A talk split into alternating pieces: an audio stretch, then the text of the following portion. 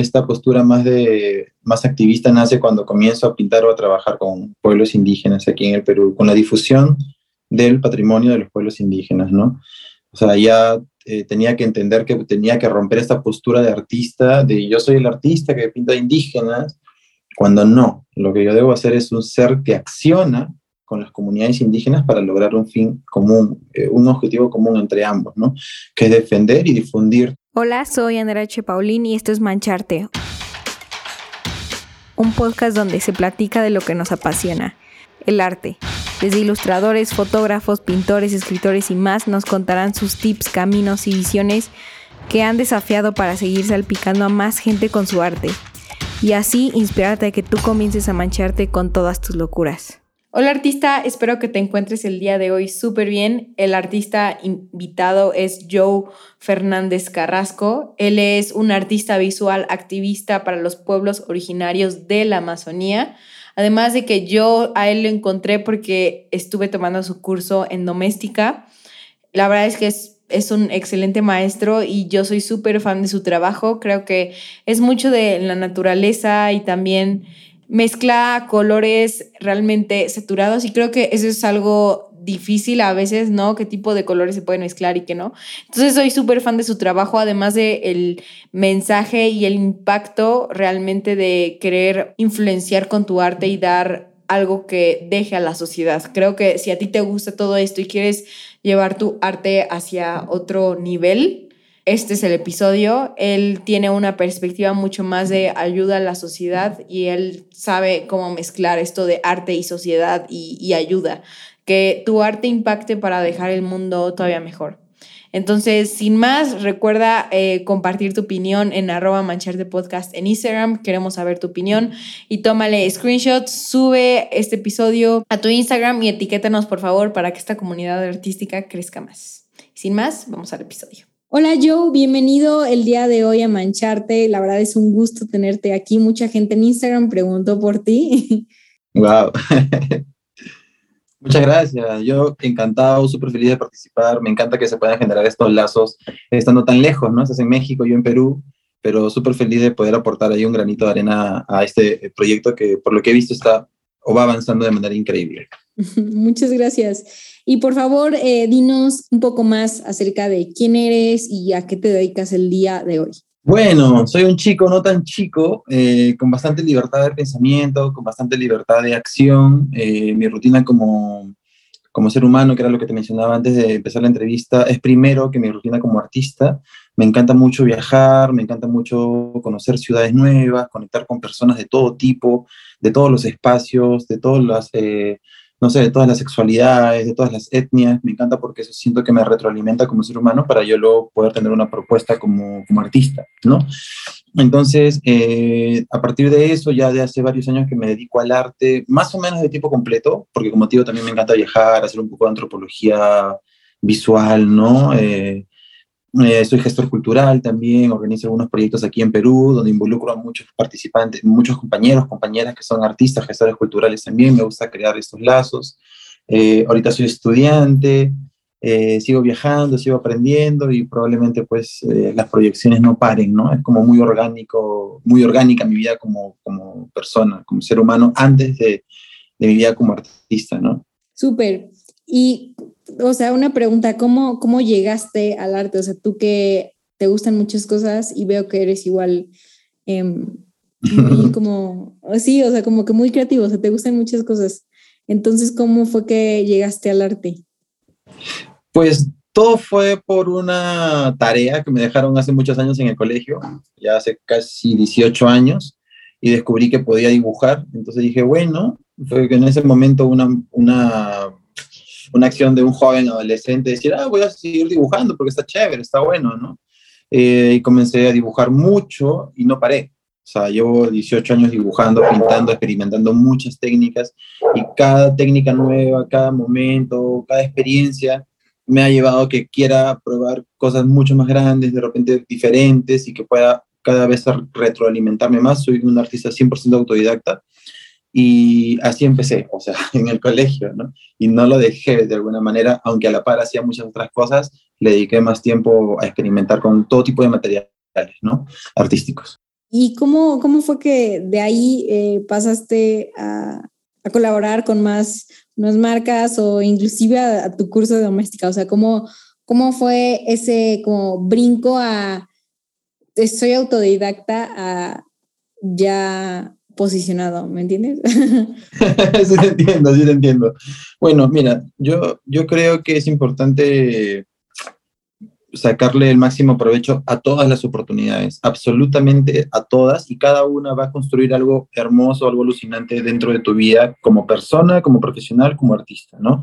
Yo nunca desaproveché ninguna oportunidad de que eh, yo decidí dedicarme 100% a esto. Yo he pintado, o sea, yo he sido artista urbano, y he pintado en las calles muchos años. Eh, no sé si que en México hay festivales de tizas, esto que hacen con las manos en los pisos. Entonces yo aquí en Perú he viajado pintando y malográndome los dedos, y conociendo la realidad del arte dentro de mi país con políticas que no apoyan para nada al sector artístico ni a los artistas también. O sea, he, tenido este primer contacto de, em, con el arte callejero, con el arte urbano y también con el arte académico, porque bueno, a partir de todas estas técnicas que yo comencé a experimentar, me llamaban por aquí, me llamaban para participar acá, en un festival aquí, un festival en Colombia, un festival no sé dónde. Y fue como que automáticamente, orgánicamente, se fue generando mucho contenido dentro de mi portafolio, mucho, mucho contenido visual, muchas pinturas. Y eso creo que eh, me ayudó a que llegara el momento en que yo ya no tuviera esta necesidad de buscar trabajo, sino de que las empresas comenzaran a verme. De alguna forma me visibilicé solo con mi trabajo, ¿no? Pintando. Cuando uno quiere ser artista, pues tiene que decidir también, ok, quiero dedicarme y vivir de esto, o quiero hacerlo porque me gusta, lo amo y lo quiero hacer solo en mi espacio y que nunca nadie se entere. Entonces yo decidí hacer los dos, pero sabía que necesitaba visibilizar, mostrar mi trabajo en todos los espacios posibles. Por eso te decía que no desaproveché ninguna oportunidad. Mm. Y bueno, llegó el día, después de muchos años de sacrificio y de haberme sacado la mugre, pintando aquí, pintando allá, días sin, sin dormir, qué sé yo, eh, que me escribió Doméstica y me dijo, oye, nos encanta tu trabajo, queremos una reunión para que es un curso. Y yo, bueno, yo encantado. ¿No? Eh, Súper feliz, obviamente, recibí la noticia, seguimos coordinando, fue casi seis meses de coordinación y lanzamos este curso de acuarelas, ¿no? Con retratos fragmentados, que es una de las técnicas que a mí me encanta hacer en mi gráfica. Y ahí, está el curso, y ya, y, salió muy bonito todo, creo. ¿Y qué otras técnicas te gusta? Mm, creo que mis técnicas favoritas, así como súper académicas, son la acuarela, y el acrílico, pero el acrílico en el mural, no el acrílico en el lienzo, porque me encanta esta libertad que puede tener el brazo, la muñeca y este movimiento corporal que, eh, que emites cuando estás pintando un mural. Es como danzar, ¿me entiendes? Es como estar totalmente libre en un espacio abierto, mirando al cielo, la noche, lo que sea, y tener esta libertad en el cuerpo me parece increíble y con esta brocha, la extensión de todos tus, tus pensamientos, tus emociones, tus creencias, eh, marcarlas en la pared, pero no es como un lienzo donde estás como muy, de alguna forma retenido, ¿me entiendes? El mural tiene una amplitud de, de, libertad, pero súper hermosa, ¿no? Entonces, eso es lo que más me gusta. Eh, el, el, acrílico en el mural y también me gustan las acuarelas por cómo fluye. Me gustan cosas que sean, no sean, no me posicionen en esta no rigidez. Te limiten, ¿no? O sea, que no, que no sea, nada más tengo que pintar en este mini cuadrito. No, no, no yo quiero. Sí, exacto. Y bueno, y, pero también soy consciente del proceso que tenemos que tener como artistas dentro de un mundo globalizado. Entonces me está gustando mucho también la ilustración digital. De hecho, ahora me estoy dedicando mucho más a la ilustración digital que a otras técnicas. Y sí nació más como una motivación extrínseca, ¿no? De la necesidad de ser parte de ese sistema ahora nuevo de ilustradores, de, de, de arte digital, pero en el paso he descubierto que me encanta también, o sea, me gusta mucho también la ilustración digital y es lo que, en lo que estoy trabajando ahora y por ahí va mi carrera también, que es la carrera que estoy estudiando. ¿no? ¿Y, ¿Y cómo tú que fuiste autodidacta y bueno, me imagino que igual medio lo sigue siendo, porque eso creo que nunca se quita. sí. este, ¿Cómo aprendes? O sea, si hay YouTube, cursos, em, no sé, maestros allá en Perú. Uh es una linda pregunta eh, y siempre trato de ser muy sincero con esto. Yo soy 100% autodidacta. Yo nunca he pisado una escuela para aprender o tomar un curso. He pisado escuelas por invitaciones de algún tipo para exponer o cosas así, pero nunca para tomar un curso. No he tomado cursos de YouTube tampoco. Yo aprendí mucho viendo de otros compañeros, o sea, viendo a mis amigos a pintar en la calle, porque hace muchos años eh, era parte de colectivos urbanos que pintábamos en la calle libremente, sin ningún complejo, sin ninguna una mente cuadriculada que te diga, no, es así, es de esta manera. Entonces, mi, mi libertad fue muy, mi, mi, aprendizaje, perdón, fue muy libre. Aprendí mucho viendo, observando, pero también llegó el momento en que dije, ok, quiero aprender más. ¿Cómo aprendo? Haciendo. O sea, la única manera de que tú aprendas algo es haciendo, equivocándote, no importa, intentándolo mil veces, pero si no lo haces, no vas a aprender, por más que te lo diga un buen tutorial, un buen libro, una buena academia, ¿no? eh, eso, entonces, experimentar, pintar, hacer, un día dibujaba, un día aprendí a manejar las acuarelas, otro día los acrílicos, y así, solito fui comenzando a, a involucrarme en esto hasta llegar al punto de que, hasta que llegó el punto de que conozco ciertas técnicas, pero que me falta mucho más por conocer y que quiero aprender también eh, en el futuro, ¿no? ¿Y como qué técnicas te gustaría aprender en el futuro? Eh, bueno, estoy intentando hacer algunas esculturas modelado en arcilla. Me encanta mucho, mucho, mucho esa rama, la rama de la escultura. Eh, sé que es una técnica muy compleja que, ya, que sí requiere un estudio más intenso. Yo lo estoy haciendo así como que por, por, por, ratos, ¿no? Practicando un poco, me he comprado mi bolsa de arcilla y he hecho dos, tres piezas, pero definitivamente requiere mucho más estudio y espero que pueda llegar el momento donde le dedique horas, ¿no? Para, para aprender algo, algo más. Claro. Y, y, cambiando un poco más de tema, ¿qué mensaje quieres dar con tu arte? Pues mira, yo creo que fue algo muy evolutivo también, ¿no? O sea, cuando empecé a pintar a los 16 años no, no sabía qué mensaje quería dar, simplemente disfrutaba lo que hacía. Uh -huh. Ahora también lo disfruto, pero obviamente es con otra intención. Y fue avanzando según lo que iba experimentando. De repente a los 20 decía, hoy me gusta, ya, ya no quiero dibujar manga ni anime, ¿no? Ahora voy a empezar a dibujar animales, ¿no? Eh, así, hasta que llegó el momento como a los 26 años, 27, que comencé a pintar cosas relacionadas a la, a la naturaleza en general, muchas cosas orgánicas, flores, animales, plantas, me encantaba. Comencé por ahí a pintar algunos retratos de eh, líderes, lideresas o, o, activistas indígenas de aquí de la Amazonía peruana. Y esa, eso creció de una manera alucinante, ¿no? Que ya no puedo controlar. a dónde voy ahora porque a donde voy ahora, eh, por ejemplo, en la universidad, las tareas que me dejan, los grupos que tengo que hacer con mis compañeros, es como, ¿qué tema van a trabajar? La Amazonía. Yo, todo es la Amazonía, la Amazonía, la Amazonía, por todos lados, ¿no? Los proyectos personales, los proyectos que tengo en colectivo, eh, siempre para defender, proteger eh, los derechos de, los, de la Amazonía en general. Aquí en Perú la Amazonía es muy maltratada, muy maltratada.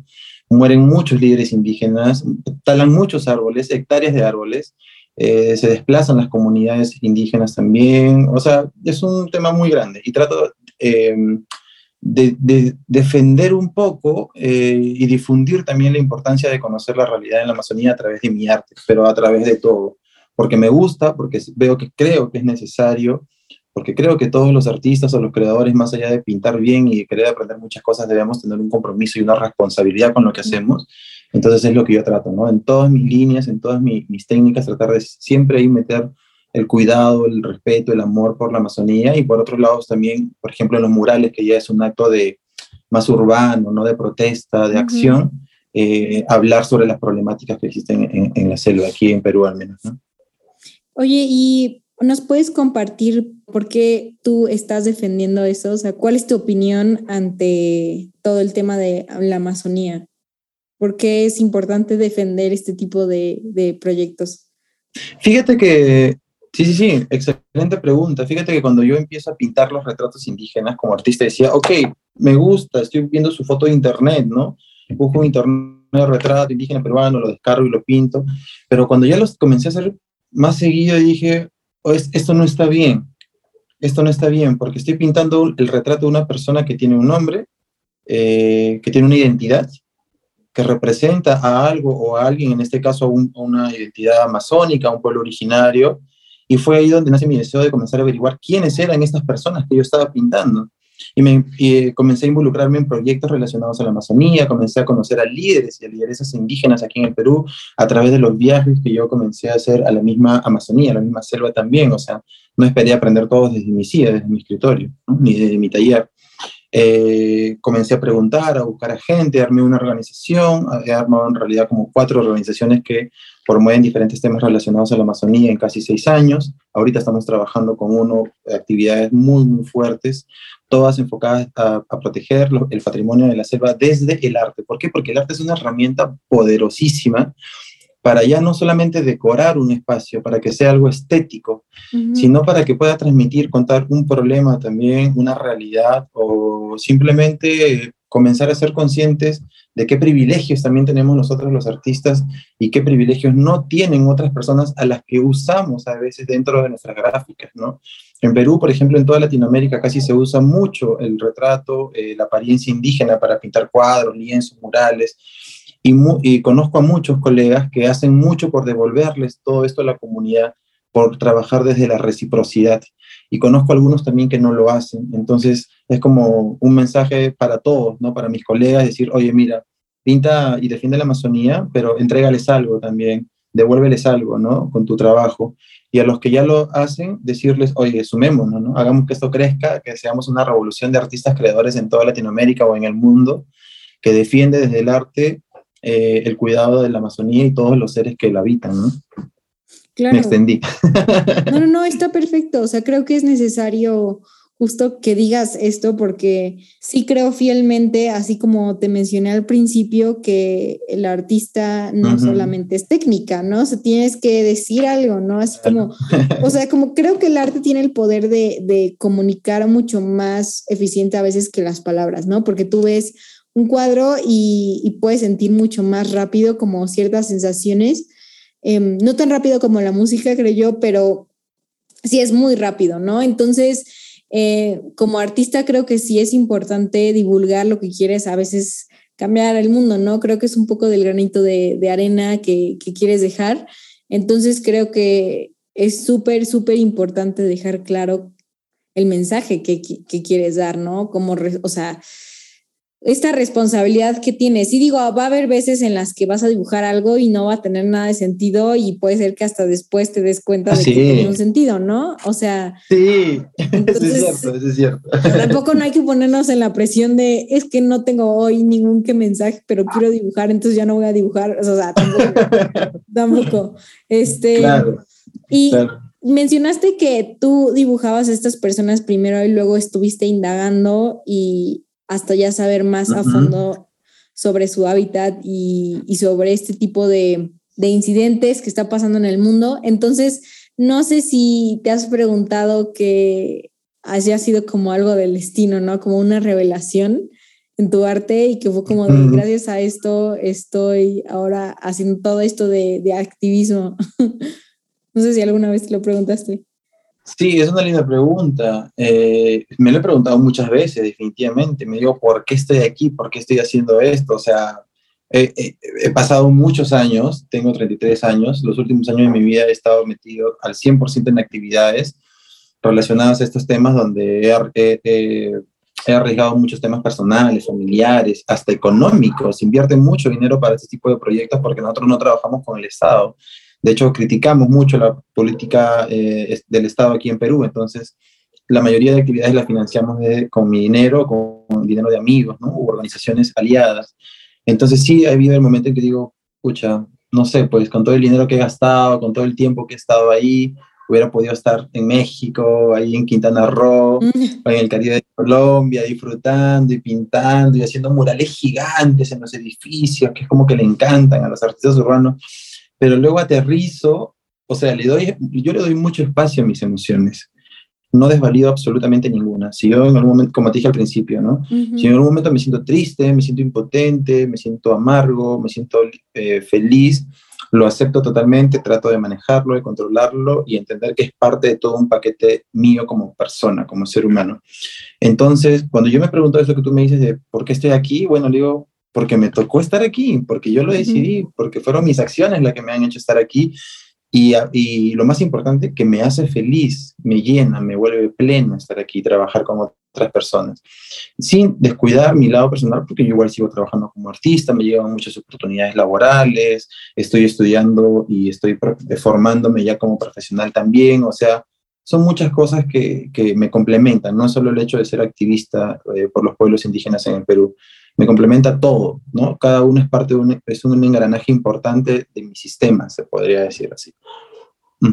Sí, sí, no, yo, o sea, Sí, creo que sí.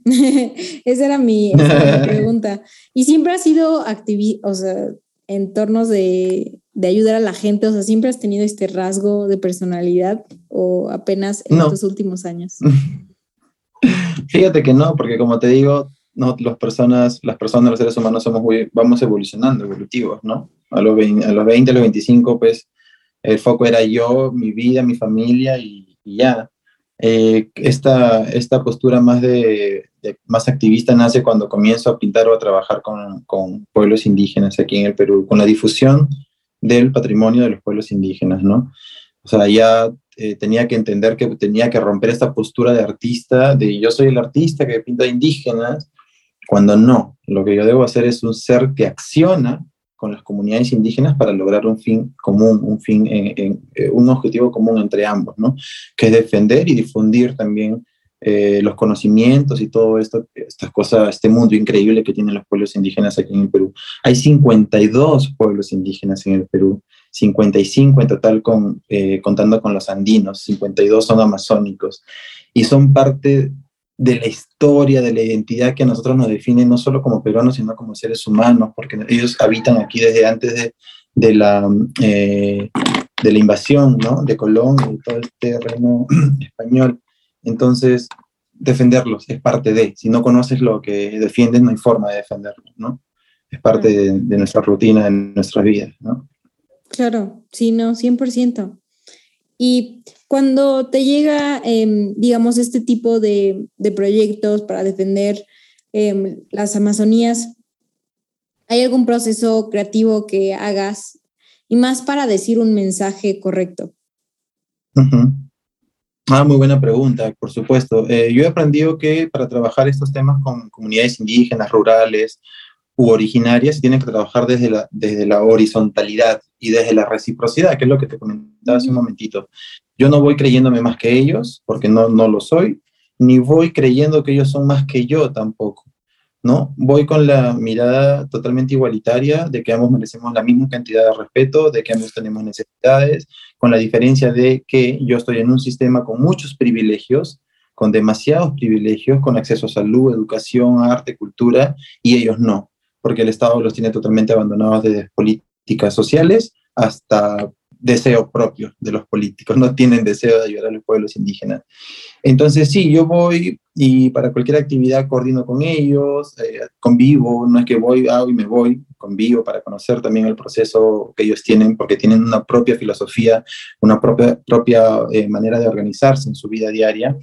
Eh, les propongo algunas cosas, que, cómo podríamos trabajar en conjunto, eh, y los invito a ser parte de mis proyectos, espero que ellos me inviten también a ser parte de los suyos y así vamos, ¿no? Trabajando, articulando, eh, hasta dar, bueno, un, resultado final que puede ser un festival, puede ser un mural, puede ser un taller, puede ser un, conversatorio, pueden ser muchas cosas, ¿no? Pero trato siempre de manejarlo al unísono, ¿no? Por igual, somos iguales todos, todas, ¿no? Sí, claro, totalmente de acuerdo. Y creo que igual en México ese tipo de, pensamientos hacen mucha falta. Igual aquí hay muchos pueblos indígenas y creo que tenemos la mala costumbre em, a veces a verlos inferior cuando son nuestros iguales. O sea, nada más porque son diferentes culturas o nosotros estamos como más industrializados o yo qué sé, pero creo que esa parte humana hace falta divulgarla muchísimo más. Entonces, em, igual felicidades de nuevo por todo lo que haces. Muchas gracias, muchas gracias. Es un trabajo que no lo hago solo también, hay muchas personas involucradas eh, y como te digo, no soy el único, o sea, hay muchísimas personas que estamos trabajando ahí por, por ayudar nuestro granito de arena en la difusión de, del cuidado de la Amazonía, ¿no? Sí, claro. Y eh, cambiando un poco de tema, ¿cuál es la experiencia más gratificante en toda tu carrera artística? Eh, mi momento más gratificante, a ver, yo creo que el hecho de haber decidido no estudiar, eso puede sonar un poco raro, puede sonar un poco raro, pero si yo hubiera decidido meterme en una escuela, que lo hubiera disfrutado igual y hubiera puesto todas mis ganas para aprender, no hubiera aprendido lo que conozco hoy en día, como te dije hace un ratito en la calle, a partir de los viajes y de esta interacción, ¿no? Eh, con las personas. Eso es lo que a mí más me satisface de, de, haber decidido dedicarme al arte, ¿no? Que para mí, más allá de ser una fuente de ingreso, una fuente de, de difusión o de éxito o de imagen como artista, fue la oportunidad increíble que me dio de conocer muchas personas comprometidas para, con la Amazonía, con el arte, con la cultura, con los jóvenes, con los niños, con los niñas, ¿no? Eso me parece una de las cosas más, más increíbles y de las experiencias que he tenido al menos, ¿no? Sí. Claro, claro. La verdad es que es, creo yo que el acto de crear arte, o sea, incluso si es un mini dibujo, es un acto muy, muy generoso, o sea, creo que contribuye mucho a la humanidad, o sea, creo que el hecho de estar practicando, eh, haciendo, creando artes, te hace una mejor persona, creo yo. Sí, sí, lo que acabas de decir es totalmente cierto, concuerdo 100% contigo.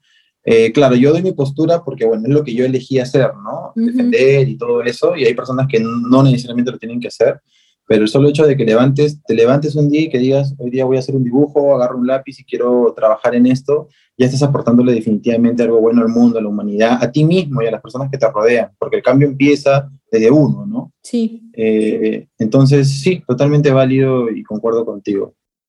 Sí, creo que incluso es como una forma de, empezarte a conocer y, o sea, a mí me gusta verlo como si fuera igual un acto de, amor propio y amor hacia todos. No sé si tú cómo lo veas. Sí, claro, lo veo igual, porque, o sea, como te dije, las ideas nacen primero con una motivación personal, ¿no? No somos máquinas eh, programadas para decir, ok, hoy día voy a pintar porque quiero difundir tal cosa o quiero vender tal cosa, ¿no? Nace con un deseo propio, decir, quiero pintar, hoy día quiero demostrar al mundo, no sé, que sea algo, que quiero hacer algo, que pueda hacer algo y lo haces, ¿no? Eh, y nos ayuda, como tú dices, a, mejorar como personas, a conocernos, a ver que de repente no nos gusta dibujar, de repente yo, bueno, ya lo probé, me gusta bailar, voy a probar bailar hoy día. Y bueno, y bailas y dices, ay, no sé bailar, bueno, voy a probar cocinar. Y así cada persona puede encontrar su lugar en el mundo y sentirse bien con las cosas que haga sin ningún tipo de presión, por supuesto. ¿no? Sí, 100%. Intentando, creo que al final hay una frase que me gusta mucho que la vida no es para no es para encontrarte, la vida es para crearte. Sí, tal cual, definitivamente. me acordé ahorita. ¿Y tienes algún libro, alguna película que, que, te inspire o que nos recomiendes el día de hoy? Ay, a ver, ahí sí me agarras porque no soy un, gran lector como quisiera. He leído muchas cosas, pero... Una película. ¿Para qué, mentirte ahorita? Libros tengo, pero no sé cuál podría recomendarte porque casi todos hablan de la Amazonía ahorita. Eh, película, película. Mm, no soy tan bueno con, con, la memoria para temas audiovisuales. Pero les recomiendo muchas películas que, que filosofen, filosofen, filosofen, ¿cómo se dice? Que hagan filosofía sobre la vida, ¿no? Porque como te mencionaba y lo menciono mucho cuando converso en este tipo de, de intercambios, eh, es más importante desarrollarnos como seres humanos, o hacer lo posible al menos, que como artista. Cuando tú te desarrollas como ser humano, dices, oye, vas a descubrir la capacidad alucinante que tienes o tenías guardada para crear como artista. Pero si vas a buscar algo buscando ser artista, antes de resolver o encontrarte o, formarte, como mencionabas hace un rato, como ser humano, de repente el camino se te va a hacer más largo, más extenso, ¿no? Porque eh, un artista no puede transmitir si no se transmite algo, no sé si a sí mismo, a los demás, o de repente no tienes la necesidad de transmitir, entonces saber también que de repente no es lo tuyo, que puedes hacer otra cosa, entonces eh, eso podría recomendar. He visto algunas películas, documentales relacionadas que hablan mucho sobre la filosofía del ser humano, la, la persona, personalidades y cosas así. Pero para qué mentirte, no me acuerdo de ninguna ahorita. No, no te preocupes. Este, ¿nos puedes decir un consejo para, en tu perspectiva? Creo que medio ya lo dijiste, pero al quien nos esté escuchando, este consejo que le darías a un artista a un artista, lo que acabo de decir hace un ratito, eh, traten en lo posible, en la medida de lo posible, de trabajar primero en ustedes como personas para que puedan construir cosas hermosas como artistas, ¿no? Porque si bien no tienes que seguir la rutina ni el proceso de nadie, ni el mío, ni el de nadie, va a ser más lindo tu trabajo como creador, como artista, si muestras, si tienes un vínculo con la realidad también, ¿no? Si muestras lo que está pasando en el mundo, Si por ahí tienes un mensaje no relacionado necesariamente a la Amazonía, sino hacia los animales, no sé, hacia el mar, hacia, qué sé yo, hacia la investigación, los planetas, tantos temas de que, que uno puede hablar e involucrarse de una manera más personal para que tu trabajo se vuelva más íntimo, más real y más cercano a la gente, ¿no? Automáticamente, por inercia, te van a caer oportunidades, va a haber personas que ya no solo van a ver y te van a decir qué bonito, sino, wow, me hace sentir algo, ¿no? Porque eso es lo que causas cuando pintas con, con sentimiento, con, con, conocimiento, ¿no? Entonces, eh, van a haber muchas oportunidades creen un portafolio, no se cansen de crear un portafolio, de pintar, de dibujar todo el tiempo, todo lo que vean, lleven una bitácora a la mano, anoten sus ideas, escriban cuando estén tristes, cuando estén felices, cuando no quieran pintar, no lo hagan también, den, eh, el espacio necesario a sus sentimientos, a sus emociones y aunque parezca un speech más, este, más, no sé, psicológico, le juro que le va a funcionar, le juro que le va a funcionar. A mí me funciona, yo vengo practicando eso desde hace mucho tiempo y me ayuda mucho para tener una visión más clara de qué es lo que significa ser un artista. Claro, no, estoy súper de acuerdo contigo. Y que, sé que igual ya te lo han preguntado mucho, pero ¿cuál es tu inspiración? Pues me inspiran las cosas buenas que pasa, que pasa en la vida, obviamente. Soy un ser muy, muy visual, muy este, figurativo, pinto siempre cosas hermosas, estéticamente hablando, ¿no? Vida. Pero el trasfondo también me interesan las problemáticas que pueden pasar o que no, las cosas de las que no se habla, ¿no? En la sociedad, en los grupos de amistades, en la escuela, por ejemplo, lo que te decía hace un rato de que en la universidad Ahorita no, no se habla nada de Amazonía, no se habla nada del Perú, no se habla nada de identidad cultural, siendo un país, siendo dos continentes desde donde tú estás hasta Chile, siendo dos continentes que tienen una riqueza cultural pero exorbitante, que por todos lados podríamos inspirarnos también para hacer nuevos proyectos en nuestras carreras o nuevas, o nuevas carreras, ¿por qué no? No lo sé. Entonces me motiva también esas debilidades de ciertos sectores para yo poder aportar, ir ¿no? Y aportar positivamente un poquito de lo que yo he aprendido y decir, oye, pero hoy día vamos a hablar, no sé, pues de una marca americana, pero podemos hablar de una marca peruana también, que revalorice, que difunda los conocimientos peruanos, de la cultura peruana, ¿no? Entonces, esas pequeñas cosas, esas pequeñas acciones son las que me motivan y bueno, la idea es seguir aprendiendo, de querer conocer muchas más cosas. De hecho, por eso a mis 33 años he empezado a estudiar también. Entonces, esas cosas son las que me motivan, ¿no? Eh, querer aprender más, la necesidad de aportar mis conocimientos, sea eh, poco o mucho en cualquier espacio. Y, eh, y eso, las cosas buenas de la vida también definitivamente me inspiran mucho. ¿Y cuál es el momento que más disfrutas de tu día? Ahorita no lo estoy disfrutando mucho. por trabajo. por trabajo, por la universidad tengo muchas tareas. Eh, estoy casi todo el día en la computadora. Bueno, yo estoy trabajando también temas gráficas, de gráficas y, y, etcétera. O sea, bueno, como te digo, yo, o sea, yo acepto que no lo estoy disfrutando, pero a la vez lo estoy disfrutando porque me encanta lo que hago también bien, solo son mis emociones revolcadas. nada más falta el descanso, ¿no? O sea, si fuera un descanso estaría excelente. Sí, de hecho, este viernes, eh, ahorita estoy corriendo un poco con mis, mis trabajos y mis tareas, o sea, trabajos como, como artista que tengo y mis tareas como estudiante, porque el viernes salgo de viaje, me voy a la selva voy varios días, hacer algunas cosas por ahí y ahí me voy a dar un descanso que es muy necesario también, como tú dices, darse un descansito. Yo creo que mi momento favorito del día es al, despertar, ¿no? Porque despierto y digo, bueno, hoy día es una oportunidad chévere para hacer algo. O sea, aún sabiendo que tengo tareas o trabajo que hacer, puede que haya la posibilidad de que aparezca algo distinto. Así fue contigo. Amanecí y dije, oye, ya puede pasar algo chévere. Y tú me escribes diciéndome que quieres hacer una entrevista y me pareció cool, súper, súper bacán. Entonces, ese es mi momento del día, ¿no? Porque es como que va a empezar, o es el inicio de un espacio donde pueden pasar cosas increíbles, donde pueden pasar cosas malas también, definitivamente. Y bueno, nada, es estar dispuesto a aceptar, ¿no? De buena manera lo que venga. Me gusta, me gusta eso de despertar y, y como esta motivación de puede pasar hoy algo distinto, una aventura, me gusta. Lo voy a tomar.